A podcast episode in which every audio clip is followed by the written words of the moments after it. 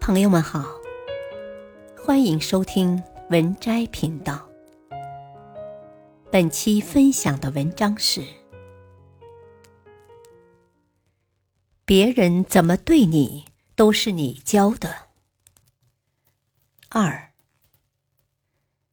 在表达不同意见的时候，并不是每个人都能做到孔子和而不同的境界。缺乏教养的人就很容易把不同意见表达为一种攻击。面对攻击，我们如何应对？像拉黑粉丝一样选择屏蔽或者删除，是一种办法，眼不见为净。但是现实却没这么简单，让你感到委屈的，也许是你的亲人、朋友、同事。有没有一种办法？可以让我们在面对他人的谩骂攻击时，不仅能够礼貌又智慧的回应，还可以争取和对方化敌为友呢？黄启团在书中讲到了一个工具——智慧语言模式，也就是在与人沟通时，对语言进行上归类、横归类和下归类，从而寻求共识，增加选择。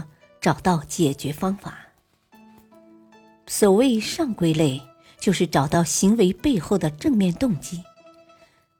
心理学认为，每个行为背后一定有它的正面动机。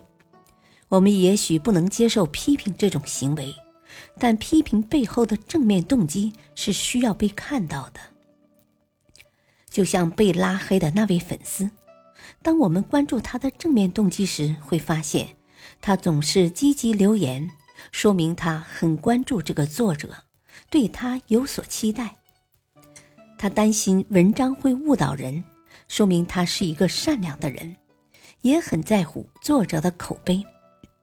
他能够分辨什么是毒鸡汤，说明他是一个爱学习、有原则的人。如果我们能够看到并肯定这些，他就会感觉到自己被尊重、被看到。感觉有人了解他，懂他，这就为更深层次的沟通创造了可能。接着进行横归类，也就是在同一个层次看到更多的可能性。在充分肯定了这位粉丝的正面动机之后，你可以对他说：“我知道你不厌其烦的跟我说这么多，都是出于好意。”除了批评之外，也希望能听到一些改进的建议。最后进行下归类，也就是找到具体的方法。当对方由批评变成建议后，他也许会提出不少有价值的方法。你从众多方法中选取一个可行的，和他讨论如何细化执行，并对他表示感谢。这样一个攻击你的网友，很快就变成你的免费顾问了。所谓孽缘、善缘，有时就在于我们有没有找到彼此契合的地方。传说，寒山和拾得原本是佛界的两位罗汉，在凡间化作两位苦行僧。